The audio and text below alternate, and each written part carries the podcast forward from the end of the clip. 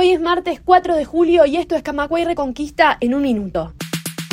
La calidad del agua de Montevideo y la zona metropolitana ha llegado a un punto que no hace posible el fraguado del hormigón, según un informe de la Sociedad de Arquitectos del Uruguay. Mientras tanto, este lunes los valores de cloruro y sodio del agua de OCE superaron los máximos permitidos por el Ministerio de Salud Pública.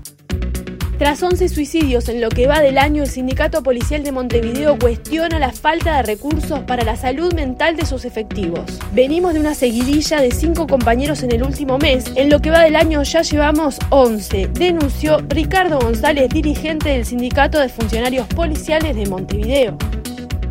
AEBU paró ayer en los siete bancos privados agrupados en la Asociación de Bancos Privados del Uruguay y anunció que continuará con sus paros sorpresivos hasta que estos dejen de chantajear a los trabajadores. Mientras tanto, el sector oficial negocia con los bancos estatales el presupuesto para los próximos dos años. Más información en radiocamacua.ui.